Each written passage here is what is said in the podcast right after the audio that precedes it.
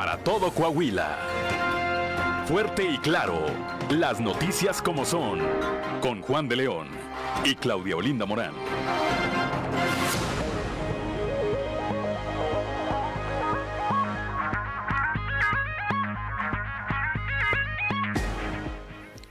Son las 6 de la mañana, 6 de la mañana con 4 minutos de este miércoles 24 de agosto del 2022.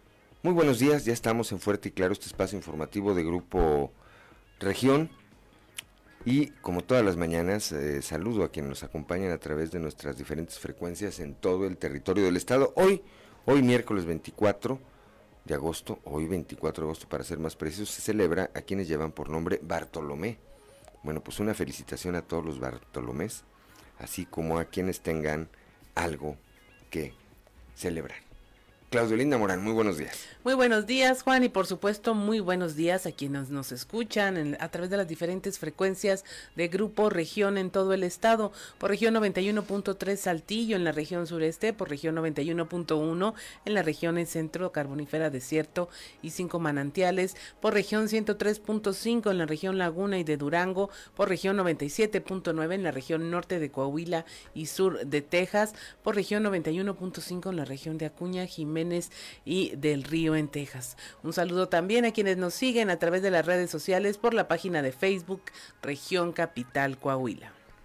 6 de la mañana, son las 6 de la mañana, 6 de la mañana con 5 minutos y como todos los días ya está eh, lista, ya está disponible su línea de WhatsApp, el 844 155 69 15, esta línea que es para uso de usted, para recibir sus mensajes, sugerencias, comentarios, denuncias, cualquier comunicación que desee usted tener con nosotros o a través de nosotros, pues ahí está, para eso, para eso está. Son las 6 de la mañana con 6 minutos. Claudelina Morán, ¿cómo amanece esta mañana? A esta hora la temperatura en Saltillo 19 grados, en Monclova 24, Piedras Negras 25, Torreón 22 grados, en General Cepeda 19, Arteaga 18, en Ciudad Acuña hay 24 grados centígrados, en Derramadero al sur de Saltillo hay 17 grados, Musquis 24, San Juan de Sabinas 24, San Buenaventura 25, Cuatro Ciénegas 24 grados, Barras de la Fuente y Ramón Arispe con 19 grados, pero si usted quiere conocer a detalle el pronóstico del tiempo para todas las regiones, vamos con Angélica Acosta.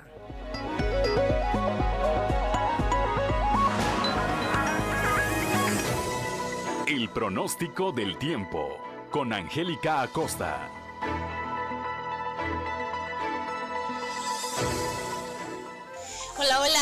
Amigos? ¿Cómo están? Feliz y maravilloso miércoles. Vámonos con los detalles del clima. Mi nombre es Angélica Costa. Ponga atención para Saltillo, máxima de 31 grados, mínima de 15. Durante el día, luego de algo de sol, se empezará a tornar nublado. Y bueno, por la noche un cielo principalmente nubladito. La posibilidad de precipitación para Saltillo es de 40%. Toma tus precauciones. Nos vamos hasta Monclova, máxima de 34 grados centígrados, mínima de 24. Durante el día, nubladito. Se va a sentir algo cálido. Por la noche, incremento de nubosidad la posibilidad de precipitación elevada, 58%, maneja con cuidado Monclova, vámonos hasta Torreón, Coahuila, máxima de 36 grados para este miércoles, mínima de 23 durante el día, periodo de nubes y sol, se va a sentir muy cálido. Y por la noche un cielo principalmente nubladito, la posibilidad de precipitación ahí para Torreón es de 40%, excelente, nos vamos hasta Piedras Negras, 35 grados como máxima para esta mitad de semana, mínima de 23, durante el día nubladito, a pesar de estar nublado se va a sentir cálido, va a estar agradable, y por la noche un cielo principalmente nubladito. Atención, piedras negras, probabilidad de lluvia elevada más por la noche que durante el día, 88%. Toma tus precauciones. Vámonos hasta Ciudad Acuña, 35 grados como máxima para este miércoles, mínima de 23. Durante el día principalmente nubladito, se va a sentir cálido y por la noche eh, un cielo también principalmente nubladito. La posibilidad de precipitación 55% elevado más por la noche que durante el día. Maneja con muchísimo cuidado. Vámonos hasta Monterrey, Ahí en la Sultana del Norte también se espera temperatura cálida, 37 grados como máxima, mínima de 24. Durante el día, fíjate bien, luego de algo de sol, se empezará a tornar dobladito. Va a estar agradable, va a estar cálido y por la noche un cielo principalmente nubladito. La posibilidad de precipitación, 46%. Excelente. Y están los detalles del clima. Que tenga usted muy buen día.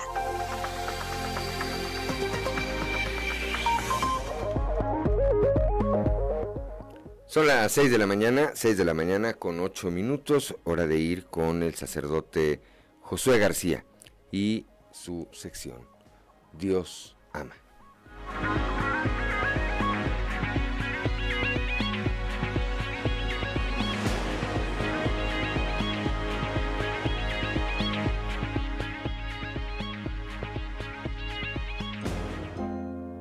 Diócesis de Saltillo. Presbítero Josué García. Dios ama. Cuando decimos Padre nuestro, hoy quisiera que nos centráramos en ese famoso nuestro. Ya estamos pasando, fíjate, de la línea eh, vertical, es decir, de una relación personal con Dios a una relación comunitaria, a lo que conocemos como la fraternidad. Y yo quisiera que eh, recordáramos un poco la famosa parábola del Hijo Pródigo que encontramos en el Evangelio de San Lucas, capítulo 15. Una vez que ya el hijo se va, que malgasta todo, que regresa, el hijo mayor sale al diálogo con el padre y le dice en el 15, 30, eh, y ahora ha venido ese hijo tuyo. O sea, como desentendiéndose del hermano. Bueno, cuando tú rezas el Padre Nuestro, no estás desentendido de los casi 7 mil millones de personas que habitamos en el mundo. Todos estamos conectados gracias a esa oración del Padre nuestro. Bueno, pero lo importante es que reflexionemos que ya no es un Padre mío, de mi tribu, de mi nación, de mi grupo, de mi religión. Es un Padre común, nuestro, de aquellos que no conocemos, de aquellos que están en otro tiempo, en otro espacio, en otro lugar de aquellos inclusive que hasta son antipáticos para nosotros, también para ellos Él es un Padre. Diócesis de Saltillo.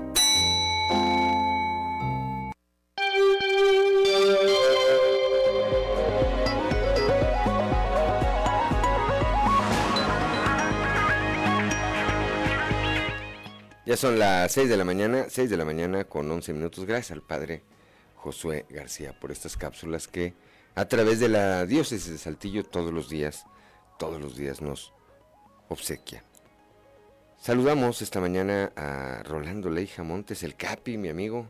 Tenía un buen rato que no cruzaba comunicación con él. Nos envía saludos a través de las redes sociales. A Atahualpa Rodríguez Montelongo, que como todos los días nos sigue allá desde la región, la región eh, carbonífera. Cuando son las 6 de la mañana, 6 de la mañana con 11 minutos. Vamos, como en los últimos 19 días, hasta la región carbonífera, precisamente allá con Moisés Santiago Hernández. Pues eh, pasan los días y, y nada pasa con el rescate de estos 10 mineros atrapados en el pozo El Pinabete. Moisés Santiago, muy buenos días. ¿Qué tal, Juan? Muy buenos días. Es un placer saludarles. Pues sí, efectivamente, ya el día de hoy se cumplen tres semanas de lo que ocurrió ahí en el Pinabete, en Agujita, Coahuila. Una situación lamentable. Eh, pues no se ha logrado hacer ningún rescate, no se ha logrado ver ni siquiera eh, la forma de introducirse a ese socavón. Se habla de simplemente acciones que se están implementando, cambian de planes, cambian de movimientos y de cuadrillas, pero la realidad es que es imposible ahorita hasta ese momento hacer un rescate o contacto con los trabajadores. Lamentable esta situación, ya tres semanas de esta tragedia que ocurrió eh, nuevamente en un pozo minero, Juan. Hasta ese momento, ¿sí? sí, adelante, adelante. Hay situaciones que se han estado presentando, mira, ya las familias se han dividido, al menos hay un grupo de, se habla de cuatro esposas de mineros que han aceptado o incluso se les ha propuesto eh, una indemnización de hasta 4 millones de pesos y un pago de 12 mil pesos por semana debido a que los trabajadores no han sido rescatados. Pero esto ya viene a tener eh, división entre los grupos, porque, por ejemplo, al enterarse de esta situación, los familiares eh, indirectos, como los papás, los hermanos, pues están en contra de esta situación. Incluso algunas de las esposas no están de acuerdo Ayer platicábamos, platicábamos con la señora Guadalupe Cabriales Uresti, hermana de Mario Alberto eh, Cabriales, que pues está ahí atrapado, y nos menciona que incluso la esposa de Mario Alberto, eh, Hilda Alvarado Sánchez, no está de acuerdo en aceptar esa cantidad, porque primero quieren el rescate, primero quieren que se logre sacar a sus mineros de ese socavón y después pues se arreglaría lo que sea necesario, ¿no? Así que hay una división ya entre las familias debido a esta situación donde se les ofrece 4 millones de pesos. Escuchemos lo que dice Guadalupe Cabrera. Algo así he escuchado, pero por parte de mi cuñada creo que ella dice que ella quiere a mi hermano, que ella no, que ella no, este, ya después que lo saquen ya se arregla todo lo demás. En este caso, ¿ustedes cómo consideran el hecho de que ya les ofrecieron una cantidad de dinero? Pues nosotros este, lo vemos mal porque la verdad, pues como dicen ellas, son las esposas, eh, son con las que se dirigen, pero con nosotros somos los familiares directos, que somos los hermanos, el papá. Nosotros sí quisiéramos que lo sacaran porque no, no nos gustaría que él se quedara aquí atrapado. ¿Cuánto les han ofrecido según lo que ustedes han escuchado? Hemos escuchado que les están ofreciendo 4 millones y este y pues la verdad ese, ese no, mi hermano no tiene precio. ¿Ustedes no aceptarían que agarren ese dinero de 4 millones de pesos?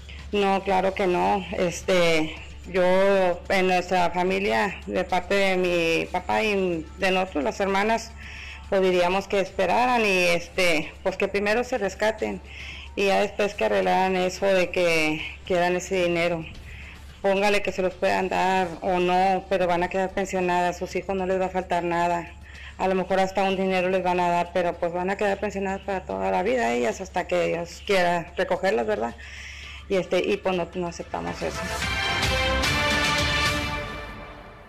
Son las 6 de la mañana, 6 de la mañana con 15 minutos. Moisés Santiago y Laura Velázquez, la coordinadora nacional de protección civil y quien está al frente de estos trabajos de rescate, ¿qué dice? ¿Dónde está? Pues mira Juan, no tenemos nosotros un contacto directo con ella debido a que, bueno, se la pasa eh, ahí en ciertos momentos en el área de la mina, pero está en un hotel cercano donde se hospeda. En ocasiones esporádicas, eh, incluso nosotros y algunos otros medios eh, hemos logrado contactarla ahí al momento que termina la mañanera, se ha podido hacer este, este enlace o entablar alguna conversación con ella, pero lo único que sabemos es lo que presenta en la mañanera donde ella menciona que las acciones que se hacen eh, están bien, que van por buen camino, en lo que ella ha comentado. Incluso, si recuerda, se pidió la opinión de extranjeros de Estados Unidos y Alemania.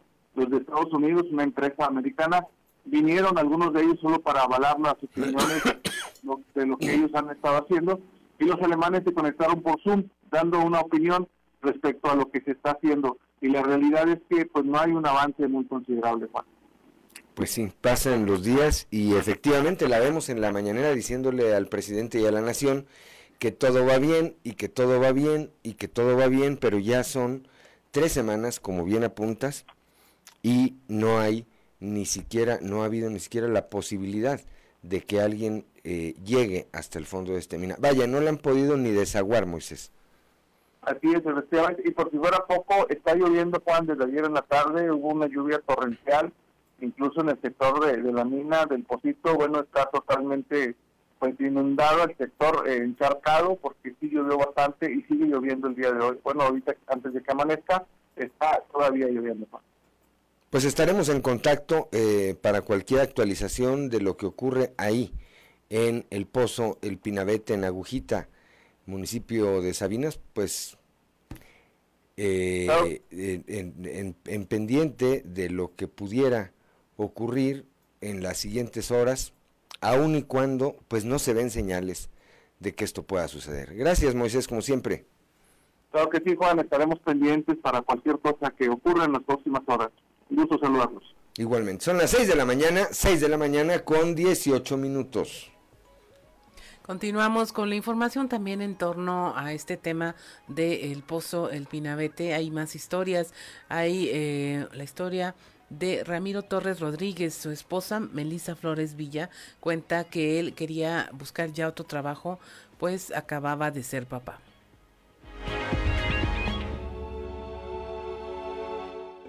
Sí, cuando pasó el accidente el bebé tenía 10 días apenas. ¿Cómo tomó él eh, el hecho de que pues, haya nacido pues, su bebé y cómo lo trataba, cómo lo quería? Pues la verdad andaba muy chiflado, muy ilusionado porque iba a ser niño y pues cuando yo empecé con los dolores, pues él andaba muy nervioso, este, Incluso cada vez que llegaba antes de que me aliviara llegaba y bien asustado. Yo pensé que ya estabas en el seguro, pero pues no llegaba y yo estaba ahí. Cuando me dieron los dolores, pues él se fue conmigo, nomás yo y él estuvimos. Ya lo vio cuando pues ya nació y nomás traía él con él. Pues nomás estaba con él, no dejaba ni que, no quería ni que le diera el aire. Incluso cuando nació, que estábamos en el hospital, este, apagó el foco porque decía que no podía abrir los ojos el niño y nomás se quedó una lucecita y, lo apagó para que el niño pudiera abrir los ojos. Bien, ¿Lo veías ilusionado? Sí, sí, pues él hasta no lo dejaba ni que llorara, de volar le daba la teta para que no llorara. Llegaba el trabajo y llegaba directo con él y con una niña que tengo también. Llegaba directo con ellos en las mañanas, se paraba y se paraba directo con el bebé y con la niña. Y pues sí, nomás lo traía beso y beso a mi hijo. Y cuando llegaba y cuando se iba era lo mismo, hasta que pasó.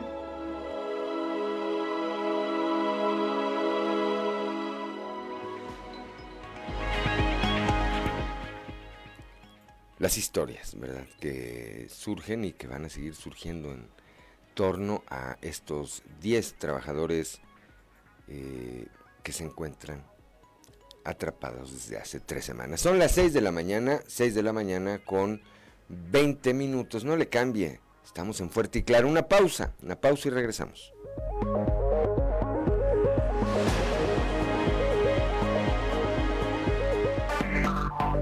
Enseguida regresamos con Fuerte y Claro. Cinco minutos para quienes nos acompañen a través de la frecuencia modulada que escuchábamos, Claudio Linda Morán. Escuchamos a Alejandra Guzmán con La Plaga en su versión de 1982. Bien, ahorita está, hay una serie, ve ahora de Alejandra Guzmán. Entre todas estas series de artistas y de personajes de la farándula, eh, entiendo que hay ahorita una serie también, también de Alejandra Guzmán. Son las 6 de la mañana, 6 de la mañana con 25 minutos a propósito de melodías. Erwin Alberto Pérez, allá de la región carbonífera, compuso una canción, un rap, dedicado a los mineros, a estos 10 mineros que están atrapados en el fondo del pozo El Pinabete. Dice Erwin que él también fue minero y se identifica con ellos por esa razón, porque también trabajó bajo las entrañas de la tierra y sabe de los riesgos que existen. De manera respetuosa, por cierto, presentamos un fragmento de esta, de esta melodía.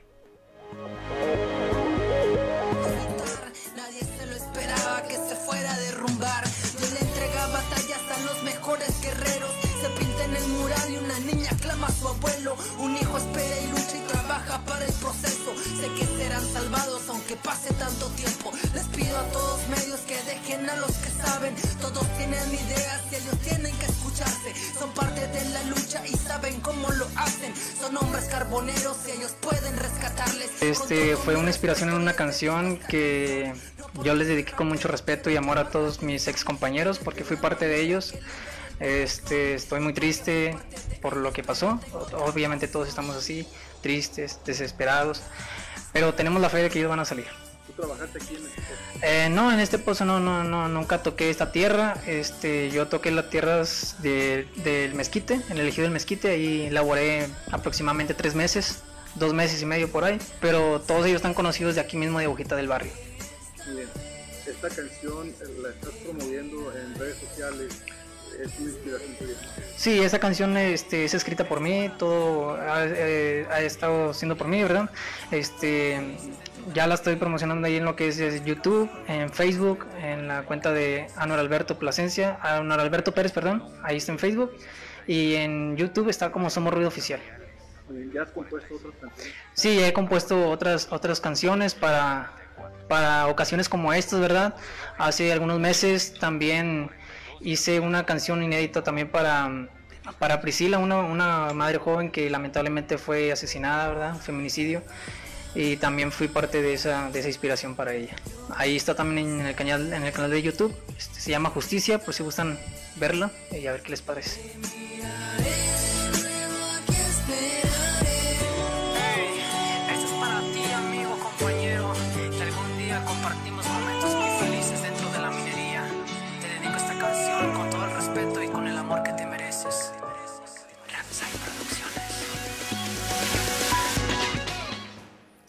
Son las 6 de la mañana, 6 de la mañana con 28 minutos. Bueno, vamos rápidamente a la portada del día de hoy de nuestro periódico Capital, que en su nota principal pues destaca esto que se hizo viral el día de ayer en las redes sociales, esta pues situación, vamos a hablar más adelante de ello, que ocurrió ahí en el municipio de Castaños, eh, cuando un grupo de ciudadanos,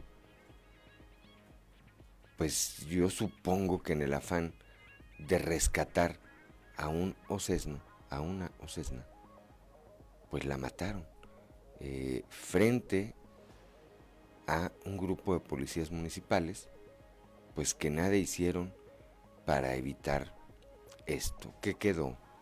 Pues eh, video grabado. Más adelante, más adelante vamos a platicar. Esto pues causó furor en las redes sociales, eh, provocó incluso una reacción que el gobernador del estado emitiera una postura con respecto a esto que ocurrió. Ayer también, ayer también se vinculó a proceso a Ever N, el conserje Ramos Arispe señalado de ser el presunto responsable de abusar sexualmente de un menor de 5 años en el jardín de niños Andrés S. Viesca, ahí, repito, en el municipio de Ramos Arispe. La vida de mi hermano no tiene precio.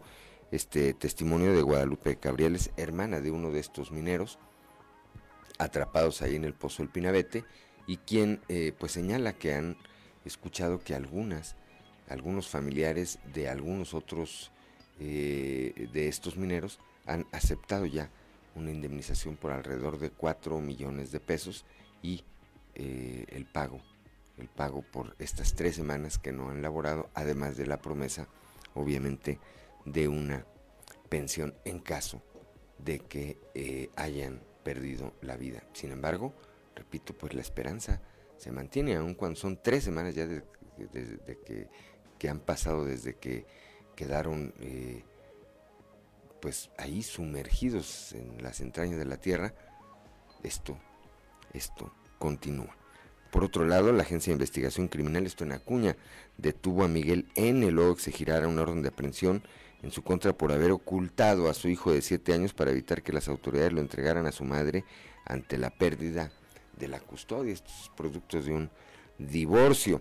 Aquí en Ramos Arispe, a través del seminario de la implementación de la Agenda 2030 de la ONU desde lo local, expertos comparten experiencias de buenas prácticas de gobierno y políticas públicas, así como avances en la materia. El alcalde José María Morales Padilla, Chema Morales, pues, está siendo anfitrión de este evento. Aquí en Saltillo, el alcalde José María Fraustro recibió en la presidencia municipal a su homólogo de Aguascalientes, Leonardo Montañez Castro, para compartir buenas experiencias en el manejo del agua y el funcionamiento del organismo operador, que en este caso aquí es esta empresa paramunicipal Aguas Aguas de Saltillo. Parte de los preparativos para el proceso electoral del próximo año, cuando se renueve la gubernatura y el Congreso, deberán estar listos ya para el 4 de noviembre, cuando se dé el relevo entre eh, Gabriela de León y Rodrigo, y Rodrigo Paredes, recientemente electo, electo como nuevo presidente del Instituto Electoral de Coahuila. Son las 6 de la mañana, 6 de la mañana con 32 minutos.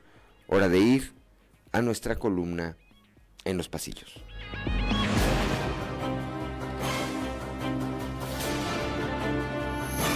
Y en el cartón de hoy, ¿estamos listos? Que nos muestra Yamilé Metanos y a Diego del Bosque quienes están platicando. Y Yamilé comenta, pues ahora sí, ya estamos listos. A lo que Diego comenta, lo que no sé es, ¿listos para qué?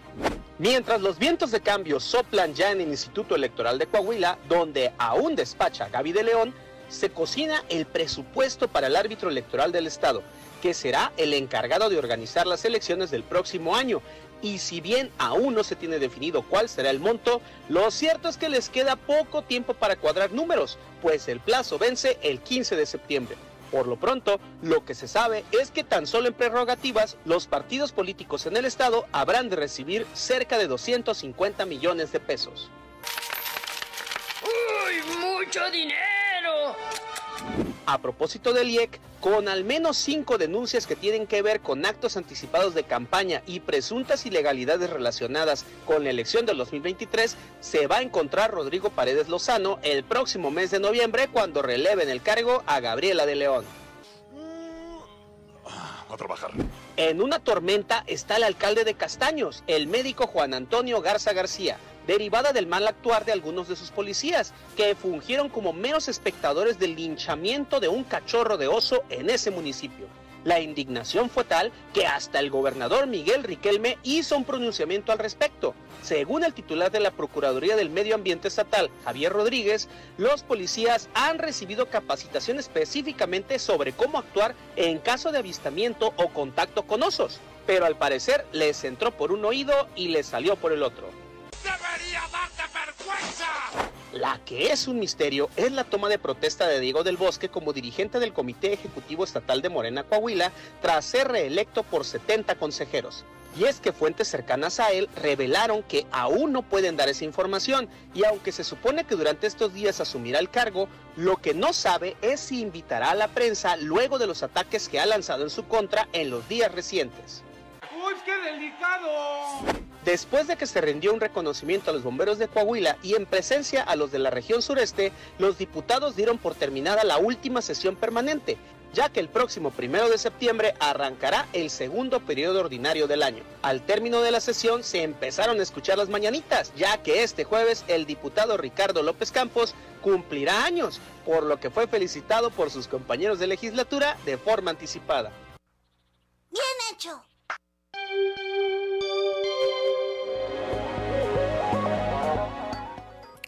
Son las 6 de la mañana, 6 de la mañana con 35 minutos. Don Joel Roberto Garza Padilla, no hemos sabido de él. Ayer tampoco, ¿verdad? Bueno, pues le mandamos un saludo, esperemos que, esperemos que todo, que todo esté bien eh, con él, por supuesto. Y ahora eh, vamos a un panorama, no, vamos antes a un resumen de la información nacional. Claudio Lindo Morales. Encuentran restos humanos cerca del motel Nueva Castilla, el mismo lugar donde en abril pasado encontraron el cuerpo de Devani Escolar, Escobar. Autoridades de Nuevo León dicen que los restos los descubrió un hombre que se encontraba cazando pájaros en la zona. La fiscalía inició una investigación contra una empleada del motel por presunta falsedad de declaraciones en el caso. Ya se cateó su domicilio, se aseguraron memorias USB, teléfonos celulares y una computadora. Llega, llega, a México a 386 casos de viruela del mono. La Secretaría de Salud eh, confirmó esta cifra y se reportan contagios en al menos 24 estados del país.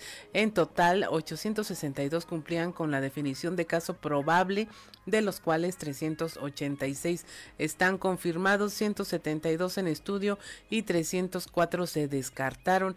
No se han reportado defunciones por esta enfermedad. Despierta una niña en su ataúd, esto en San Luis Potosí. La fiscalía investiga el fallecimiento de una niña de tres años de nombre Camila, quien presentó un cuadro diarreico, fue eh, hospitalizada y el médico y la enfermera le dijeron a su madre, Mary Jane Mendoza, que su hija había muerto. La familia dispuso los trámites y procedimientos para su sepelio, pero durante el velorio la niña abrió los ojos, se movió, fue revisada por personal del hospital comunitario y trasladada al hospital central, pero finalmente falleció durante el trayecto grababan un video musical y los detienen. Esto integrantes de un grupo musical que fueron detenidos y enviados al tribunal de Barandilla en el municipio de Nabolato debido a que hicieron apología del delito mientras grababan un video musical.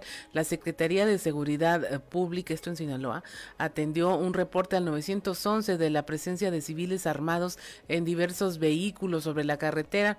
Al llegar los elementos de la policía identificaron a los sujetos como miembros de una agrupación llamada La Ventaja se dieron cuenta de que estaban grabando un videoclip, pero aún así decidieron detenerlos por falta salvando de policía y gobierno y que para que el juez les aplicara una falta administrativa por hacer apología del delito.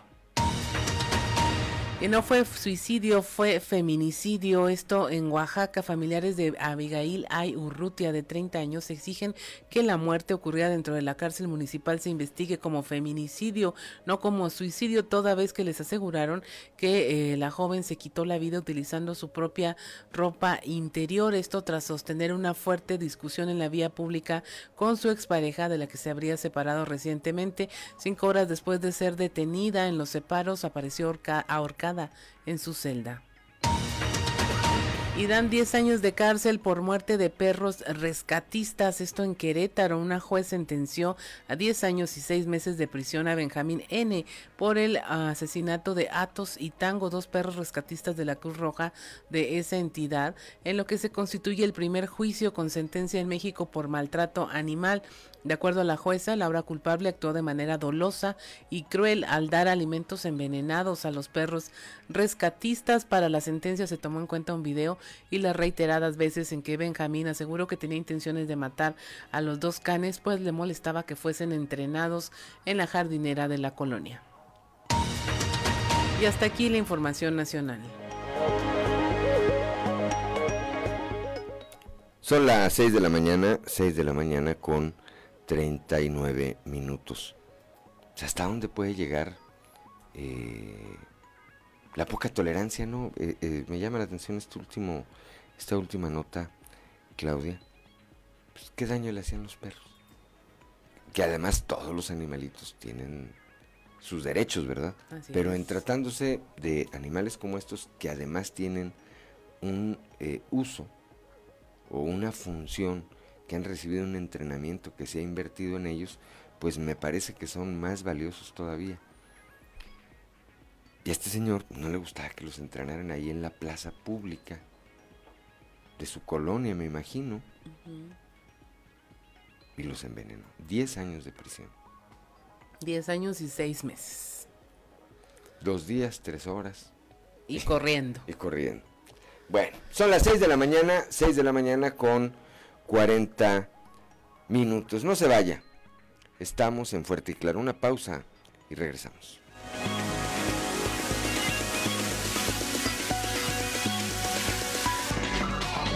Enseguida regresamos con Fuerte y Claro. Son las 6 de la mañana, 6 de la mañana con 45 minutos. Antes de ir a la entrevista del día de hoy, a la tempranera del día de hoy, eh, ya se reporta don Joel Roberto Garza de Ciudad Frontera, como todos los días nos obsequia un mensaje, dice, el café es el mejor amigo del hombre, hace frío, café, estás triste, café, se encuentra lloviendo, café, para platicar, café, estresado, café, en el desayuno, pues café, pues sí hay quienes tomamos o quienes toman café a todas horas y bajo cualquier pretexto. Son las 6 de la mañana, 6 de la mañana con 46 minutos. Le aprecio mucho a la diputada local por el PRI.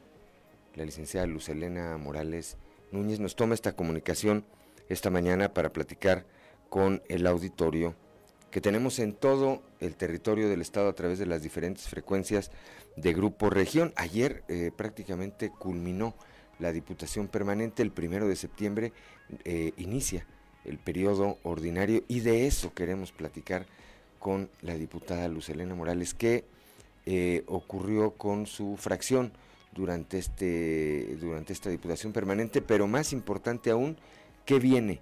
¿Qué viene por parte del trabajo legislativo de su partido a partir del próximo primero de septiembre? Diputada, muy buenos días.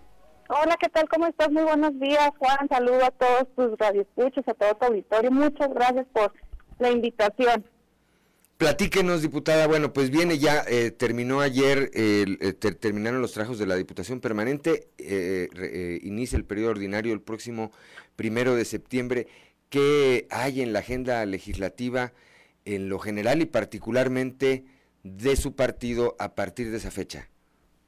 Sí, mira, tenemos todo un procedimiento ahorita pendiente con el tema de la reforma electoral. Recordemos que hubo eh, apelaciones hubo impugnaciones que hicieron que la reforma tuviera que, eh, una reforma constitucional tuviera que volverse a regresar a los municipios para que estos emitieran sus opiniones. Posteriormente, la semana pasada eh, volvimos a sesionar ya con la dictaminación que los municipios nos enviaron, donde eh, el mandato constitucional indica que eh, se aprueba todo lo que tiene que ver en materia de derechos humanos y la reforma electoral en cuanto a los términos de paridad se deja una ventana abierta para que en este mes de septiembre podamos legislarlo. ¿Por qué en el mes de septiembre?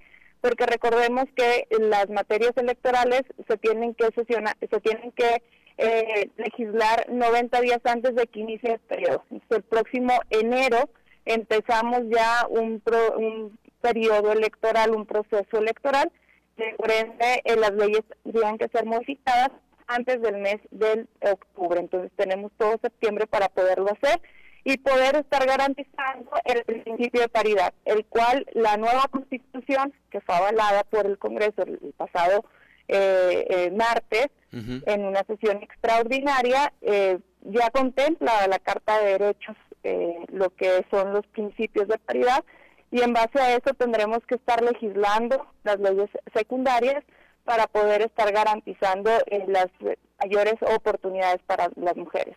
Comentarte también que otras de las acciones que estamos haciendo, en particular desde la Comisión de Igualdad que yo presido, es un análisis jurídico que se está haciendo con universidades y con distintos colectivos para poder conocer los derechos de las mujeres. Hemos hablado mucho de que eh, la igualdad de género y la perspectiva y de cómo vamos a avanzar, pero también hay mucho desconocimiento de cuáles son nuestros derechos. Entonces estamos marcando líneas del tiempo para saber cómo desde la ley familiar, la ley civil, la ley penal, la ley electoral han ido evolucionando los derechos, otorgándonos cada vez, eh, eh, reconociéndonos cada vez más estos derechos y, y sobre todo el poder ejercerlos en los procedimientos que ha implicado un derecho para que las mujeres podamos ejercerlo plenamente. Licenciada, otro de los temas, otro de los temas, diputada, que eh, me parece que siempre está vigente es el tema de la violencia hacia la mujer. ¿Hay la posibilidad de que se pudieran endurecer las penas, de que hubiera alguna reforma de carácter legislativo de manera que esto pudiera servir para atajar, para frenar ya esto que cada vez vemos más frecuente y que lamentablemente en muchos de los casos pues termina con la muerte, con la muerte de estas, eh, de estas mujeres? Mira, yo, yo he insistido en el sentido de la prevención, donde a nivel federal falta una política pública nacional de prevención. Recordemos que en el actual sexenio se eliminaron todos los fideicomisos que iban encaminados a prevenir el delito, entre muchos otros más, y que esto sin duda ha venido que la violencia, no solamente contra las mujeres, sino en todo el país, se esté incrementando. En cuanto a las penas, eh, tenemos una legislación de avanzada en cuanto a los derechos y la protección de las mujeres y también existen dos teorías, que si eh, se incrementan más las penas, eh, si, si funciona o no el incremento de las penas. El problema es que no queremos llegar a que existan los delitos, por eso es el, enfoque de prevención al que tenemos que estarle apostando. En mi percepción, yo te puedo comentar que eh, los tipos penales actuales cumplen con los requerimientos nacionales, están homologados con las penas que nos permite la, la, el Código eh, Penal. Entonces yo no yo no vería eh, necesario tener que adecuarlo, sino seguir fortaleciendo la prevención porque también eh, el gobierno no va a poder solo erradicar las violencias. Necesitamos de la sociedad, necesitamos de casa, de cambiar los patrones, de mostrar el respeto, de la manera en la que estamos educando a los niños y a las niñas en igualdad para que podamos justamente eh, evitar estas discriminaciones. Siempre yo lo comento que a mayor igualdad, menor discriminación y por ende menor violencia. Entonces, en este sentido hay que seguir fortaleciendo prevención, seguir exigiendo a la federación y a todos los órganos, órdenes de gobierno las estrategias para poder estar haciendo un cambio generacional para poder estar eliminando la violencia contra las mujeres que, como lo has dicho, cada vez se ha estado recrudeciendo, cada vez también la vemos más. Pero este de verla más también tiene que ver con una cultura de la legalidad, con una cultura de la denuncia, con una cultura de ya sabemos que no está bien y que bueno, hay que ir a denunciar. Por esa parte está bien, porque antes las mujeres callaban, solamente el 3% de las mujeres hace 10 años eran las que eh, denunciaban. Estamos esperando que el INEGI en este año pueda dar los resultados de una encuesta que mide todas las violencias y también la medición del aproximado de mujeres que denuncian para poder ver los avances en cuanto a esta conciencia de ya no permitir los abusos. El problema luego está, como te comento, en dos vías, en la prevención y en, en, el, en la agilidad que le puedan estar dando los ministerios públicos para que puedan ser sancionadas las personas. ¿Qué he escuchado yo a nivel nacional por parte de colectivos? Que el modelo Coahuila en cuanto a la erradicación de la violencia que tiene que ver con el sistema judicial es muy bueno. Recordemos que hace dos años echaron a andar juzgados especializados donde eh, en una misma, eh, un mismo juez conoce lo que es la materia familiar de la civil. Esto hace que se ahorren muchísimos tiempos. Entonces, hay que seguir mejorando los procedimientos para poder hacer más accesible la justicia a las mujeres. Sí, eso que menciona usted, eh, por otra parte, me parece fundamental. La, lo que estamos obligados a hacer desde la casa y, que no es una tarea fácil ir cambiando esos modelos eh, tradicionales en donde, pues ciertamente, eh, y lo digo de la manera más respetuosa, muchos, muchas de las familias, eh, en muchas de las familias se generan desde ahí esa desigualdad, donde hay un grupo de hermanos y una hermana, pues la hermana les tiene que servir, o la hermana es la que sí se queda después de la comida a atender eh, las labores de la limpieza de la cocina y demás. Creo que a partir de que se empiece ahí, eh, como sociedad, con ese tipo de esquemas y muchos otros, es de que también podremos ir cambiando esa mentalidad. Diputada, tengo un minuto. ¿Algo que quiera usted agregar esta mañana?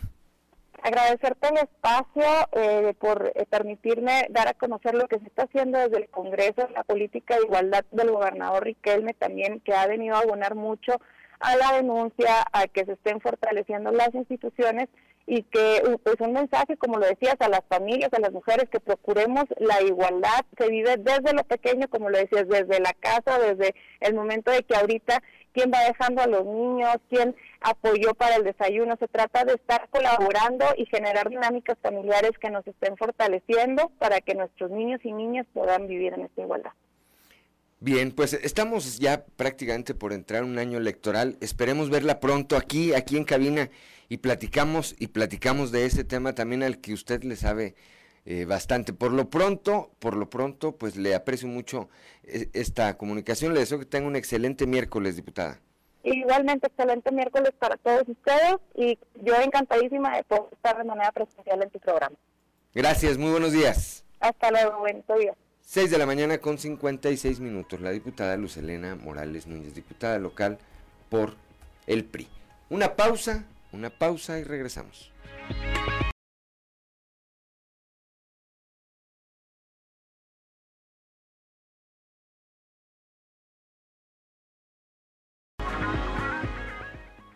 Son las 7 de la mañana con un minuto ya y mire si usted nos sigue a través de la radio, escuchó Ey Güera con Alejandra Guzmán, un éxito de los noventas que recientemente revivió con Moderato, Ricardo Guzmán, ese del estilo que te gusta así de el ¿cómo se llama? el heavy metal.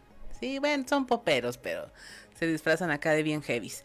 Ahí tiene usted esta canción que nos comparte hoy eh, Ricardo Guzmán. Y mire, vamos a continuar con la información en este tema que tiene que ver también con maltrato animal el video que justo ayer presentábamos de cómo asfixian a unos sesno en Castaños, donde, donde policías municipales pues prácticamente solo se quedaron viendo lo que ocurría. El ambientalista activista Arturo Islas Allende denunció que eh, se asfixió a este oso en Castaños, que vecinos de la colonia Santa Cecilia lo capturaron en ese sector. Tenía apenas cuatro meses de edad, trataron de someterlo y lo asfixiaron ante la mirada de policías municipales que pues no hicieron nada para evitarlo.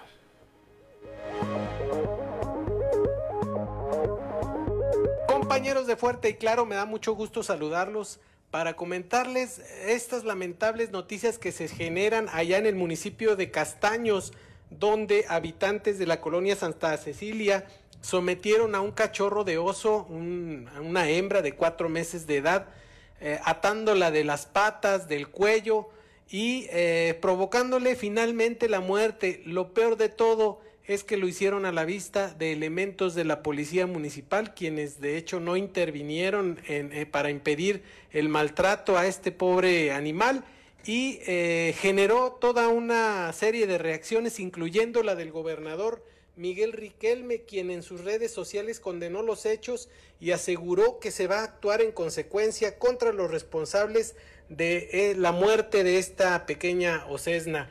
El gobernador escribió en sus redes sociales que ya están interviniendo la Procuraduría de Protección al Ambiente del Estado de Coahuila, la PROPAEC, así como la Procuraduría Federal de Protección al Ambiente, la PROFEPA, para hacerse cargo de las investigaciones y determinar responsabilidades en la muerte de este espécimen que se encuentra en peligro de extinción. Quien también condenó los hechos fue la diputada Lisbeth Ogazón Nava, quien señaló que es necesario que se capacite a la policía para que sepa actuar en casos como este. Vamos a escuchar lo que dijo la diputada Lisbeth Ogazón. Eh, creo que sí hace falta la intervención de las autoridades a nivel estatal, a nivel municipal, para que se tenga una clara este, una, una clara concepción de cómo es que se debe de actuar frente a este tipo de situaciones sin dañar a una especie en reserva como es el oso. Este, creo que sí hace falta mucho cultura, corresponsabilidad de las autoridades, entonces sí debe de haber sancionar, debe de haber elementos suficientes para que se pueda sancionar este tipo de delitos, que la autoridad pueda actuar, que las autoridades municipales también puedan actuar y en todo caso también sancionar, porque no hay nada en la ley que, que prevé este tipo de situaciones. Regresamos con ustedes. 7 de la mañana con cinco minutos, ahí el reporte de nuestro compañero Néstor González.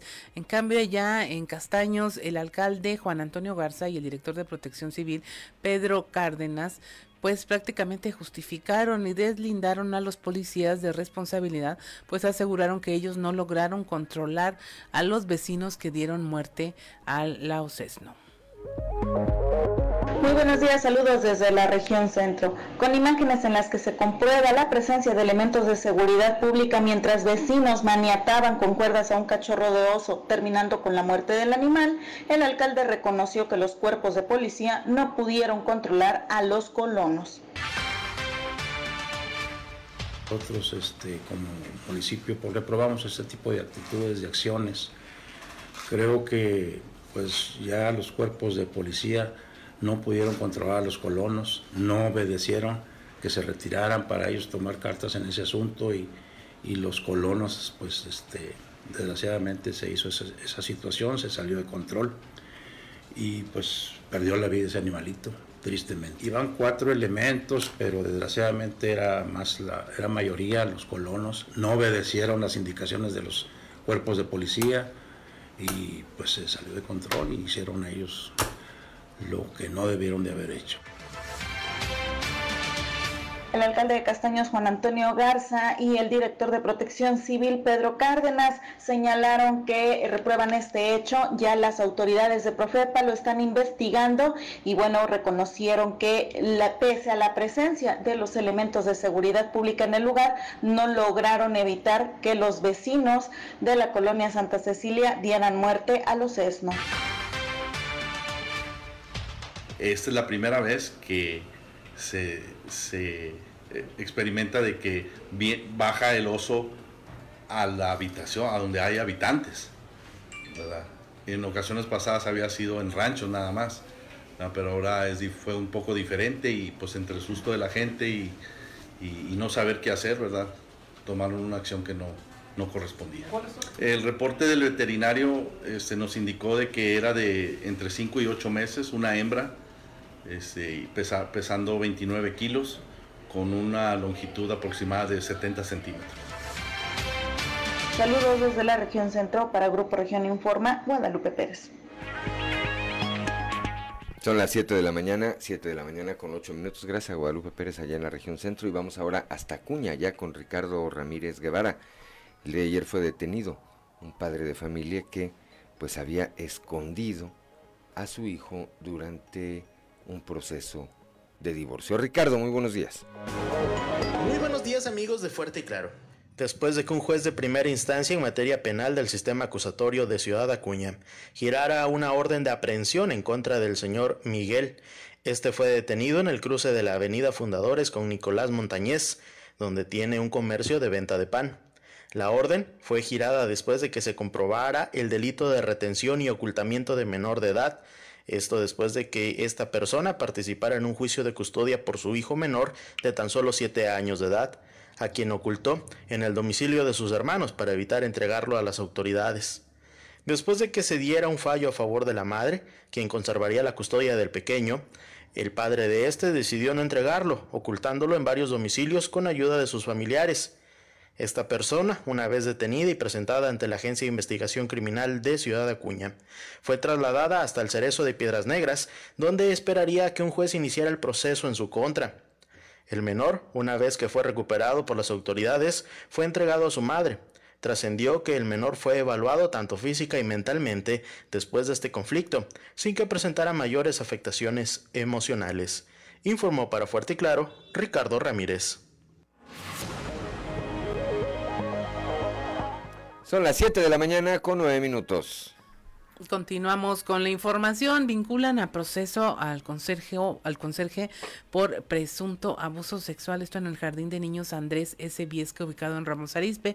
La información con Leslie Delgado. Buen día. Informando desde la ciudad de Saltillo. Este martes se realizó la audiencia de vinculación a proceso de Ever N el conserje señalado de ser el presunto responsable de haber abusado sexualmente a un menor de 5 años en el jardín de niños Andrés Viesca, ubicado en el municipio de Ramos Arizpe. La juez María Graciela Nava Ramos decidió vincular a proceso al intendente bajo la causa penal 1871 diagonal 2022 por el delito de violación equiparada en persona menor de 15 años agravada al tiempo que se fijó tres meses para que se realice la investigación complementaria, por lo que permanecerá en prisión preventiva en el Centro Penitenciario Varonil de Saltillo. Cabe recordar que Ever N fue denunciado por la mamá de la víctima el pasado mes de mayo ante la Procuraduría de los Niños, las Niñas y la Familia en Coahuila, instancia que realizó las investigaciones correspondientes mediante un equipo multidisciplinario para determinar si se cometió el abuso. Luego de esto, el presunto responsable fue ingresado al centro penitenciario varonil tras cumplimentarse la orden de aprehensión en su contra, informó para Grupo Región Leslie Delgado. Son las 7 de la mañana, 7 de la mañana con 11 minutos. Diputados locales, entre ellos eh, Marta Loera, Yolanda Elizondo, Luz Natalia Vigil, Lisbeto Gazón y Álvaro Moreira, opinaron sobre la responsabilidad que tendrá el nuevo presidente del Instituto Electoral de Coahuila, nada más y nada menos que conducir los trabajos y la elección del 2023, cuando se renueve la gubernatura del Estado y el Congreso local. Raúl Rocha platicó con ellos. ¿Qué tal compañeros? Buen día, información para hoy. El nuevo presidente del Instituto Electoral de Coahuila, Rodrigo Paredes, tendrá una gran responsabilidad en su primer año de actividades al organizar las elecciones para renovar la gubernatura y el Congreso del Estado, consideraron diputados locales. Este, pues esa fue la decisión, pues le deseamos mucho éxito, estamos seguros que se van a pegar a, pues a la ley electoral y que va a salir bien el proceso de Coahuila, como siempre hemos sido ejemplo nacional que se hacen las cosas bien apegados a la ley. Pues, tienen trabajo porque tú podrás observar cómo el INE hizo algunas observaciones y sin embargo está lleno de panorámicos de Morena y nadie ha hecho absolutamente nada. En todo el estado yo creo que pues ya tiene bastante trabajo que hacer. no lo conozco, sé que viene de otra parte, pero por ahí en los medios vi que pues que tuvo un problema anterior y una una denuncia que hizo ante al mismo tribunal que lo está eligiendo. Entonces hay algo en lo personal que desconozco, yo lo leí en los medios, pero ojalá cumpla como corresponda, ojalá es el deseo de todos los coahuilenses porque tiene una gran responsabilidad para el proceso que se avecina, que va a ser un proceso histórico como nunca en. Eh, creo que nosotros no debemos de intervenir porque tenemos que respetar este, la independencia, la independencia para la designación, para que exista una independencia efectiva al momento de las elecciones. Mucha responsabilidad para el, que arrancando, o sea, luego, luego estar avalando lo que es una elección de gobernador y del Congreso. Así es. Pues siempre hemos tenido dudas en el arbitraje electo, entonces pues, pues al 100% no, pero bueno, veremos cómo es que se desarrolla este órgano. Aparte es observador. La verdad es que yo de manera personal no, no, no, no tengo el gusto de, conocerlo, pero le deseamos pues, lo mejor. Tiene pues un proceso ahora que, que llevar y le deseamos lo mejor, que lleve este proceso a buen puerto. Esta es la información para el día de hoy. Buen día. 7 de la mañana con 14 minutos. Antes de criticar que el presidente haga una radiografía de su gobierno, es lo que señala el diputado federal por Coahuila, José Antonio Gutiérrez Jardón. La información con Víctor Barrón.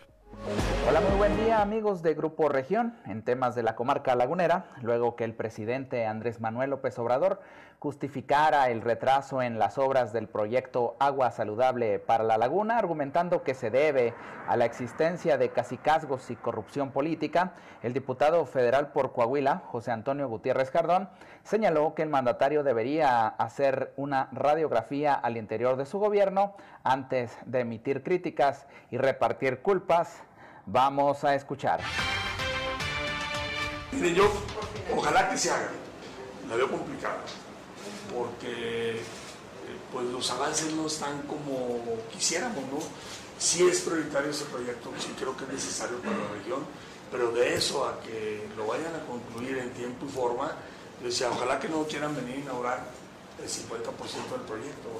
Dan 500, traen 700 de su ejercicio hasta ahorita.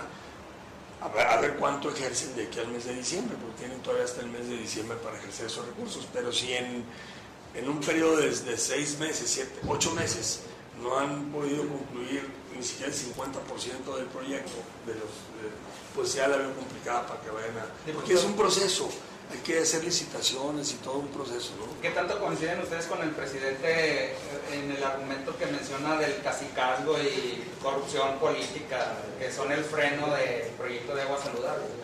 Pues yo diría que hicieron una radiografía en el interior de su administración que haga una radiografía en el interior de su administración y luego ya podrá este, criticar a otros, ¿no? Porque es muy fácil generalizarlo y echarle la culpa a todos los demás, pero pues que haga una radiografía al interior de su administración real y luego ya tome decisiones y ya pueda declarar. Esto es todo en la información. Desde La Laguna reportó Víctor Barrón. Un saludo a todo Coahuila. Son las 7 de la mañana, 7 de la mañana con 16 minutos. Gracias a Víctor Barrón, allá desde la región lagunera, aquí en la eh, capital del estado. El día de ayer, la licenciada Gabriela de León Farías, presidenta todavía del Instituto Electoral de Coahuila, habló de este proceso y de, de relevo en la presidencia precisamente y de la importancia que tiene rumbo a la elección del 2023. Vamos a empezar más bien la etapa de entrevistas a, quienes eh, participaron, quisieron participar con nosotros en el concurso de los eh, para integrar los comités municipales y distritales electorales. Eh, la próxima semana, a partir de la próxima semana, los consejeros estarán en gira por todo el estado para este, entrevistar a, las y los aspirantes y bueno, posteriormente pues ya empezar a hacer la depuración de los expedientes para poder hacer las designaciones. Eh, también ya se está trabajando en, el, pues en la verificación de los locales, en la renta de los, mismos, para donde se van a instalar los comités Con el este, cambio, un cambio. municipales y distritales electorales. Eh, vienen también ya los trabajos previos de todo lo relacionado con voto en el extranjero, ya también ya se está trabajando con eso.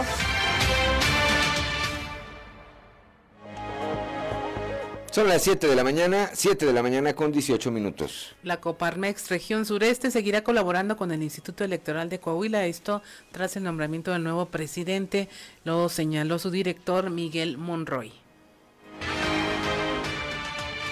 No, nos gusta, creo que tienen bastante experiencia eh, y, creo que tienen mucha eh, iniciativa e intenciones de hacer un buen papel. Así que pues felicidades por el, por el instituto y, pues que estamos también eh, pues, a, la orden ¿no? para colaborar eh, en, los programas que siempre hemos tenido con el, con, con, con, el, con el IEC, como es la, la plataforma de candidato transparente y los 10 compromisos anticorrupción que normal que seguirá obviamente buscándose esta sinergia entre claro, este totalmente sí vamos a, a, a, trabajar en el programa de participación ciudadana observadores electorales eh, pues eh, como, siempre lo hemos hecho. Son las 7 de la mañana, 7 de la mañana con 19 minutos en eh, Ramos Arispe. se lleva a cabo el seminario de la implementación de la Agenda 2030 de la ONU desde lo local. Escuchemos el testimonio de una de las panelistas, la actriz Gabriela Goldsmith el poder pensar, siquiera tener en nuestras expectativas la posibilidad de un municipio sostenible, de verdad, es ser punta de lanza, es ser innovadores. No es algo que se haga de un día a la mañana, pero sabiendo y conociendo los periodos que son breves en, el tema municipal, no obstante esos tres años, cada, cada momento se puede aprovechar para ir implementando, ir avanzando y, ¿por qué no? ¿Por qué no? Un Ramos Arispe que sea punta de lanza además de adoptar a la Agenda 2030 de desarrollar una comunidad, una ciudad sostenible, tenemos dos opciones, el ir hacia atrás o el pensar en avanzar de manera limpia, en armonía con nuestro medio ambiente del que somos parte.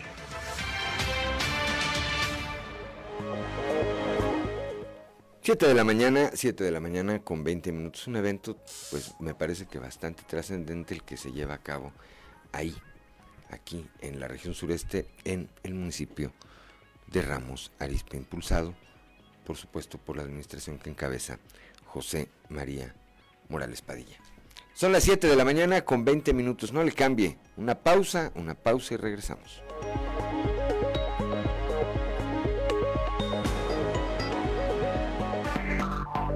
Enseguida regresamos con Fuerte y Claro. Son las 7 de la mañana, 7 de la mañana con 25 minutos. Rápidamente, Claudio Linda Morán, ¿qué escuchábamos para que nos acompañen a través de la frecuencia modulada? Una de mis favoritas, Mala Hierba, Mala Hierba con Alejandra Guzmán. Mala no preguntes por qué. Ok, bueno, así la dejamos. Mala Hierba con Alejandra Guzmán. Y ahora sí, desde la capital del acero, como todos los días, Antonio Zamora Rodríguez. Toño, muy buenos días. Rodríguez, ¿qué tal? ¿Cómo? Ah, ya te cambié el... Martínez. Martínez, yo estoy aferrado a cambiarte el apellido, Toño.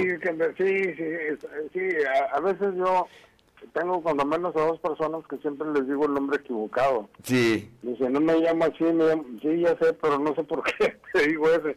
Y a la otra persona le digo el nombre de esta, entonces estamos raros, en serio. Antonio Zamora Martínez, mi precandidato, mi precandidato para... Pues, pues yo, yo sí votaría por ti, mijo. Diputado local. No, la neta yo sí votaría por ti. No. Hay, hay, hay, varios compañeros que, que sí le harían, o sea, está Saltillo, está Mena, por ejemplo, y le sigues y demás, tú mismo. Oye, ya tengo hasta casa de campaña aquí, Toño. Eh, ¿Y en Moncloa también, Juan? También. ¿eh? ¿Cómo estamos, Toño? Bien, bien. Oye, fíjate que eh, ayer hablamos de béisbol, no hablar del resultado. Voy a hablar de lo que no se mira y que me platicó el bolero. Claro. Eh, dice, dice el bolero que le extrañó sobremanera eh, ver muy temprano, media hora antes de que empezara el juego, a Fernando de la Fuente, ahí en su palco. Fernando de la Fuente. Fernando Fuente, el expresidente municipal de Monclova. Él siempre llega a la mera hora o llega cuando va a la primera entrada, aún siendo pleo. Pero ayer estaba muy temprano, lo acompañaba este, Luis Campos Ballesteros, también expriista, que ahora es de Morena. Eh, por cierto, vimos muy repuesto a Luis Campos, o sea, gordito, ya con pancita, cervecera y demás, y lo que tú quieras. Un saludo a Luis Campos. Eh, sí, sí, es amigo además. Eh, y luego eh, dije, el bolero no, yo estaba, yo estaba esperando, no sé, alguna sorpresa, que estuviera por ahí, que llegara alguien más, porque de, Fernando nunca, nunca llega temprano. ¿Y qué crees? Que llega el ciudadano presidente municipal de Frontera. Con, un, con una con, el jersey de, o la casaca de, de Monclova recién comprada es que ahora sí hay sí hay con qué querer. ¿Y, ¿Y quién crees que lo venía escoltando? Lo escoltaba Carlos de la Fuente Pape, principal constructor de la ciudad del Real. Y dije, ah, ok, por eso Fernando llegó temprano, para que hiciera, pues, pues para estar esperando ahí al ciudadano. No, pues para estar checando ahí cómo estaba el tema, porque dicen, yo mí no me consta, pues tiene mucho que no los veo y que no los veo juntos, pero me dicen que ahora Fernando de la Fuente es el que le carga la maleta a Roberto Piña. Sí, señor. Sí, señor. Los dos, entre el papá y el hijo. Se cansa Fernando, porque ya por la edad Fernando se cansa y le dice, a ver, Carlos, en la maleta. Sí, en aquel entonces eh, eh, eh, Roberto Piña pues era chofer de Fernando, no, ahora es al revés volteado. Y luego, en otra, eh, eh, eh, del mismo tema, el, que llegó así como con sus, como con tiempos de, alcalde, este, Pablo González, pues desalojó a, a, una familia completa pues, que le había ganado los asientos, ¿no? O sea, estas familias llegaron muy temprano con tamboras y todo ese rollo y se sentaron en, en los lugares de Pablo y de su familia y, de ratito llegó, Pablo se llegó tarde, como es su costumbre, como la segunda entrada, y le dijo, pues hay con permiso, ¿no? Este, nosotros somos aquí. Y la gente, pues muy buena onda, se levantó, porque hay, hay, hay personas que no se levantan y ahí se quedan y tienes que recurrir a, la autoridad del, ahí del estadio, ¿no? este Pero ahí no, no, sí, y este, y dije, mira, este, se acuerda cuando fue alcalde y desalojaba a los invasores eh, pues aquí también. Bueno, que además está actuando con todo derecho, ¿verdad? Pues si uno ah, tiene un, asiento que le corresponde, bueno, pues uno le hace el, el, esfuerzo porque se lo respeten, ¿verdad? Y qué bueno que estas personas que dices, pues lo, lo entendieron, lo entienden así y dicen, bueno, pues ya nos echamos aquí una entrada y luego ya irían seguramente al lugar que les correspondía, Toño.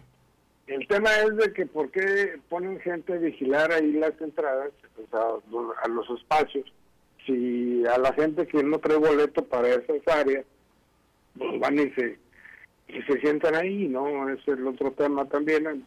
Pero bueno, pues ya es cuestión del club que, que lo tenga que resolver, ¿no crees? Así es. Por lo pronto vamos dos a dos esperamos que ganemos. Bueno, yo los dejé ayer perdidos, Yo ayer me salí del, del estadio, este no porque quisiera salirme, sino porque tenía que hacer otras cosas que se me habían olvidado. Ya por la edad también a uno se le olvidan las cosas y, ah, dice uno y, como quiera reacciona, me salí alrededor de las nueve y media, íbamos perdiendo como seis pero más o menos. No sé cómo quedaría el juego. Fíjate que yo tampoco vi, pero bueno, pues eh, al rato, ahorita nos actualizamos con Noé Santoyo y esperemos, pues obviamente, que saque la casta. Eh, la furia azul. A ver, aquí Ricardo Guzmán tiene cara de sonriente, a mí me da la impresión que perdieron. No dice que tampoco sabe. No, no, no, no, tiene cara de sonriente porque porque sabe que perdieron los dos ¿verdad, Ricardo? Seguramente. Y, ya ves que nos agarra de carro con eso. Ahí está risa y risa, pero bueno. Así, así son los zaraperos, así son los zaraperos. Gracias, Toño, como siempre. Platicamos el día de mañana, Dios mediante. Hasta luego. Siete de la mañana, son las siete de la mañana con 31 minutos. Continuamos con la información. Eh, allá en Ciudad Acuña, en el norte, exhiben a supuestos estafadores de una agencia americana que reportaba los autos como robados. La información con Ricardo Ramírez. A través de un video compartido al centro de mensajes de Grupo Región, la señora Aurora González, residente del fraccionamiento Fundadores, exhibió a dos personas que intentaban estafarla, acusando que el vehículo que conducía tenía reporte de robo en Estados Unidos y que para evitar problemas tendría que pagar una fuerte cantidad de dinero o entregar el vehículo. El video que fue grabado en el exterior del domicilio muestra a una mujer y a un hombre con una camioneta Tundra en color rojo sin placas de circulación. La mujer se identificó como Alicia y dijo pertenecer a una agencia de seguros estadounidense. Sin embargo, nunca mostró un documento que le identificara a ella o a la supuesta agencia. En los primeros minutos del video se escucha decir a la mujer que el DIF Acuña la avala para realizar el servicio de recuperación. Sin embargo, el esposo de la señora Aurora le reclama que esa no es una autoridad competente en el tema de vehículos. En el video se muestra a un agente de la Agencia de Investigación Criminal que se presentó en el lugar como primer respondiente ante el llamado de la señora Aurora por la insistencia de la mujer con llevarse su vehículo. El agente revisa el documento en el que supuestamente se justifica la acusación. Sin embargo, este no tenía ninguna firma ni rótulo oficial de alguna dependencia, organización o autoridad. Según trascendió, se trata de una nueva forma de estafa, en donde aprovechando el estatus ilegal de los llamados autos chocolate, se hacen estas acusaciones, amedrentando a los propietarios con fuertes sanciones económicas e incluso la cárcel.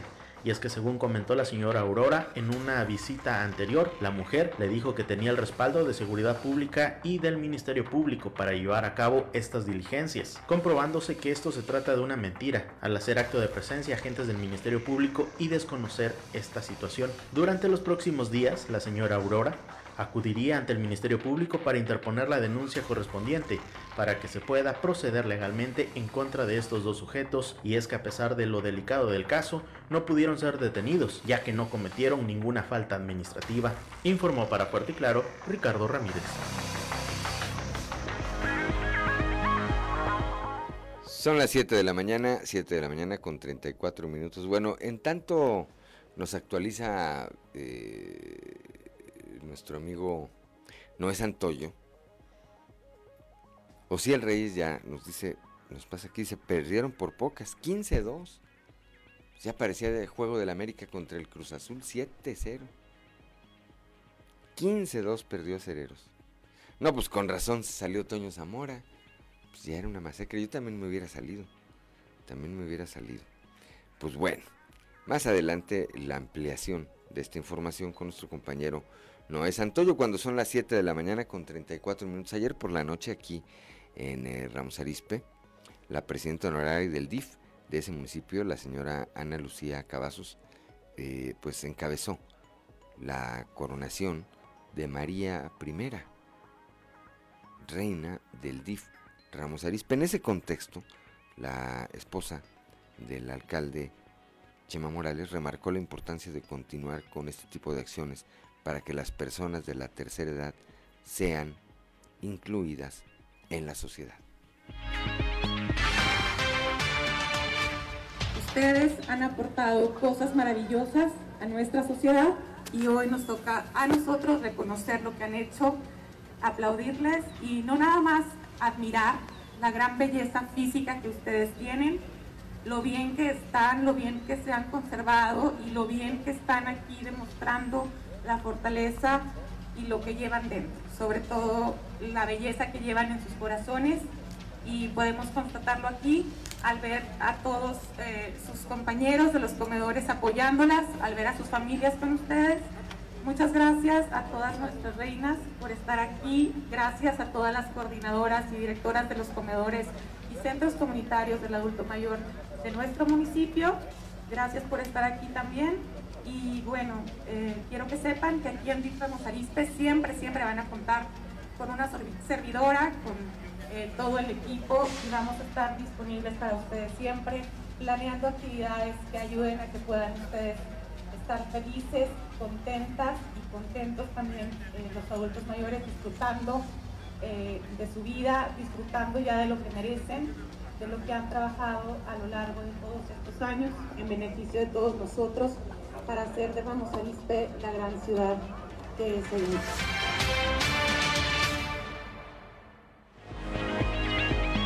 Son las 7 de la mañana con 37 minutos. Una inversión superior a los 16 millones de pesos, el gobernador Miguel Riquelme inauguró la Academia Regional de Seguridad Pública y entregó ocho patrullas allá en Piedras Negras. En entrevista en relación al rescate de los 10 mineros del Pozo del Pinabete, dijo que se continuará trabajando en coordinación con el gobierno federal para localizar a los trabajadores.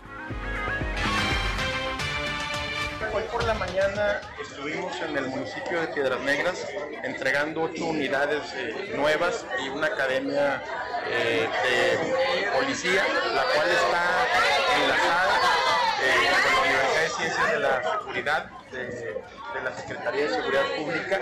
Y bueno, lo cual, sin lugar a dudas, para nuestro gobierno ha sido una prioridad esta materia y sobre todo nuestra coordinación efectiva con el ejército mexicano y la Guardia eh, Nacional.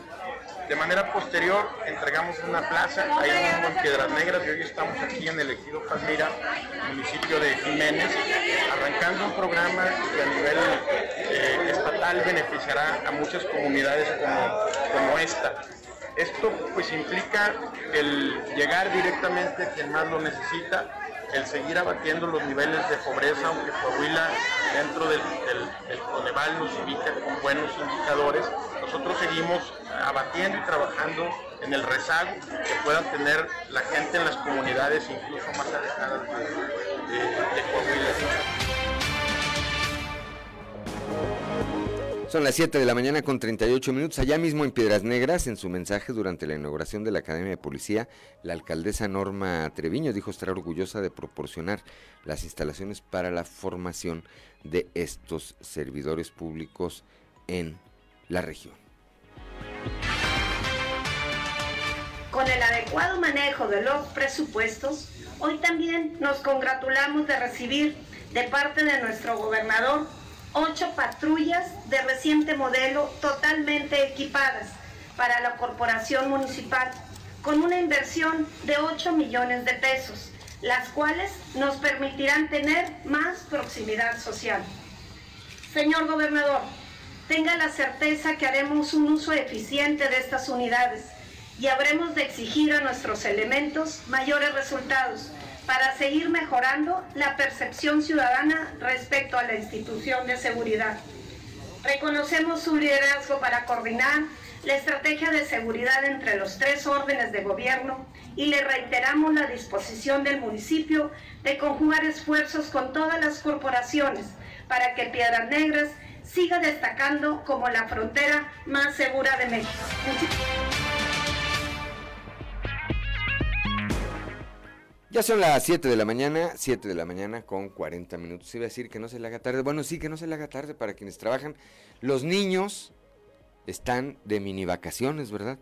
Consejo técnico miércoles, jueves y viernes. Ahí le pegan sábado y domingo. Ya se echaron miércoles, jueves, viernes, sábado y domingo. Cinco días de puentesazo. Aquí no hay consejo técnico, Ricardo López. No, dice que no hay consejo técnico. 7 de la mañana con 40 minutos. Una pausa y regresamos. Son las 7 de la mañana, 7 de la mañana con 46 minutos. Claudio Linda Morán. Así es, y bueno, continuamos con la información. Eh, es el momento de escuchar Duerme Vela con Cintia Moncada.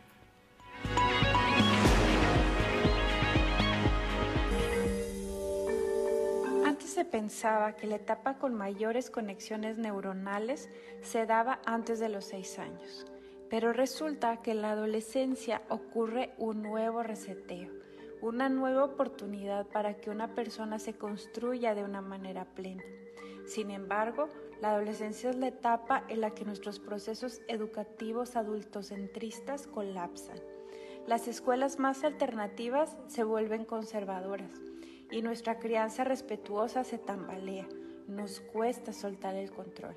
Quizá cuando comenzamos a tratar con adolescentes, también debemos vivir una etapa de transformación, acelerar nuestros procesos de deconstrucción, idear nuevas formas de ver la vida, escucharlos con atención plena para escudriñar el nuevo mundo que están construyendo. Y con soltar el control no me refiero a desentendernos, sino dejar de insistir en que hagan, piensen, sientan o vean las cosas como nosotros queremos. La adolescencia es como un nuevo nacimiento y se imagina lo que significa en esta etapa un abrazo en el momento preciso, una mirada de empatía, una reacción cordial a sus acciones que nos parecen absurdas o provocadoras.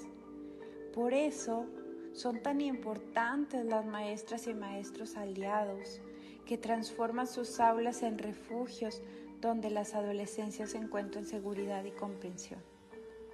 Una educación con perspectiva de género, derechos humanos y diversidad en la adolescencia tiene el poder transformador de cambiar el curso de muchas vidas. Ya no podemos seguir replicando modelos patriarcales y heteronormativos que limitan el sano desarrollo de las adolescencias con el pretexto de no entenderlos o de que nacimos en otra época. Cambiando el comienzo cambiamos la historia, sí, pero cambiando la adolescencia también cambiamos la historia. Soy Cintia Moncada, te invito a leer la columna completa en la edición impresa del periódico Capital y en las plataformas digitales de Grupo Región. Nos vemos, leemos y escuchamos el próximo miércoles.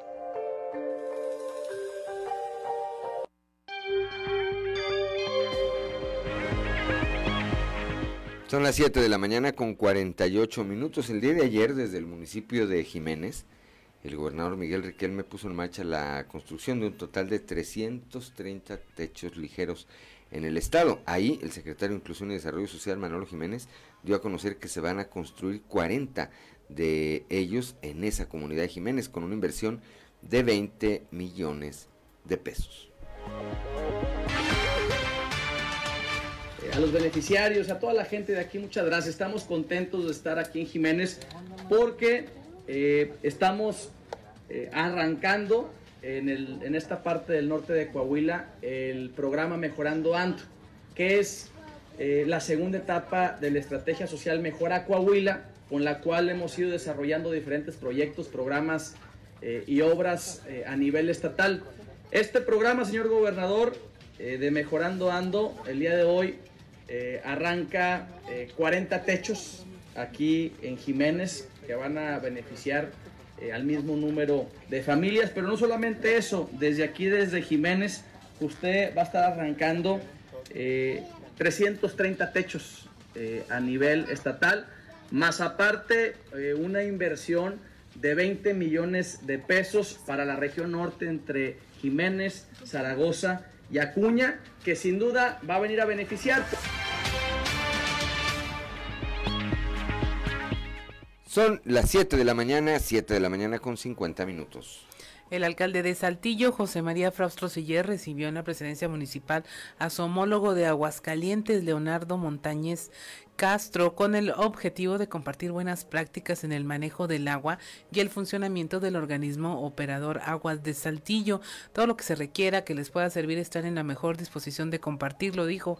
Lo mejor es hacer las cosas con base a los números, hay que medir y tomar las decisiones con base a ello, comentó el alcalde de Saltillo destacó que en tiempo real se puede ver de manera digital aquí en la ciudad el funcionamiento de los pozos y tomar decisiones remotas para controlar los flujos, además de que hay un consejo de administración que cuenta con la participación de la sociedad civil.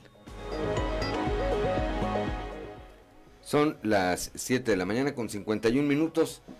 Pues presenta tú los deportes, Claudia Morán. Yo no te crees que tengo muchas ganas. Vamos a los deportes con Noé Santoyo. Resumen Estadio con Noé Santoyo.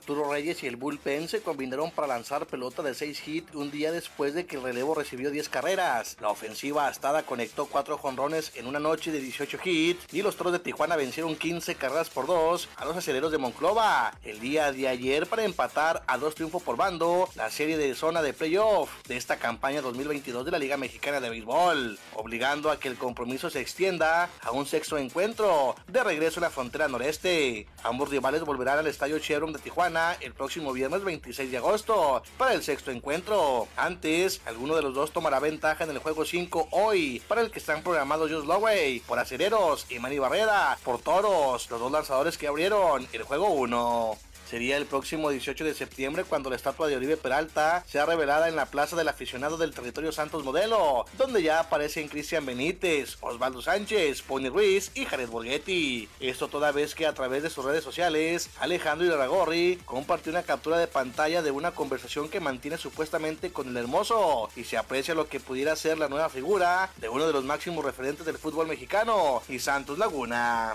Kevin Durán que a finales de junio pidió a los Nets ser tras pasado, continuará en la franquicia neoyorquina tras reunirse con los máximos responsables del equipo. Los Nets divulgaron el día de ayer un comunicado que acaba con casi dos meses de incontables rumores y especulaciones sobre cuál sería el destino de esta estrella de la NBA. Resumen Estadio con Noé Santoyo.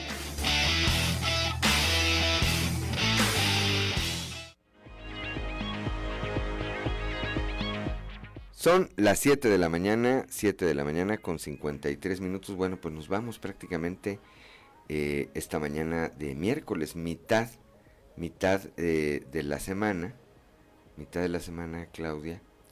Y eh, repito, pues yo no sé si sea bueno o malo para los padres de familia. Me parece que es más la carga que tienen cuando no van los niños a la escuela, ¿verdad? Así es, y pues fue como una salida en falso, ¿no? Empezar la semana y luego ya la cortamos. Creo que, por ejemplo, los colegios particulares, los privados, lo que eligieron fue, sabes que alargamos el periodo vacacional, pero cuando entramos ya no tenemos este... Esas eh, interrupciones. esta interrupción de consejo técnico. Sí, porque por el lado de los niños pues, está muy a gusto, pero por el lado de los padres de familia, que tienen ya una dinámica establecida de tú los llevas, yo los recojo, este, se quedan sin la preocupación de que los niños se queden solos en la casa. Hay matrimonios que trabajan los dos, donde nomás trabaja uno, bueno, pues ahí los vas pastoreando, ¿verdad? Como dicen coloquialmente, pero cuando no tienes esa, esa circunstancia, aguas, ¿no? Tradicionalmente, ¿quién entraba al quite? Pues los abuelitos, ¿verdad? La pandemia hay que decirlo, lamentablemente, eh, pues mató a muchos adultos mayores, muchos niños, muchas familias se quedaron sin esa figura que no nada más por la importancia o por el papel que jugaban en ese sentido, no por la cuestión de el aprendizaje, creo que muchos de nosotros aprendimos mucho de nuestros papás, pero mucho también de nuestros abuelos, quienes tuvimos la fortuna de convivir con ellos. Pero bueno, pues hay consejo técnico. Si le tocó cuidar a los niños, pues que le sea leve. Y pues vamos a ver la otra semana qué ocurre. Por lo pronto nos vamos esta mañana, repito, de miércoles. Gracias como siempre a Ricardo Guzmán en la producción, a Ricardo López en los controles, a Claudio Linda Morán por su presencia, su equilibrio, su acompañamiento, a Ociel Reyes, Cristian Rodríguez, Cristian Rodríguez y Ociel Reyes que hacen posible la transmisión de este espacio a través de las redes sociales, pero sobre todo gracias a usted, que nos distingue con el favor de su atención. Lo esperamos mañana, mañana ya de jueves. Muy buenos días.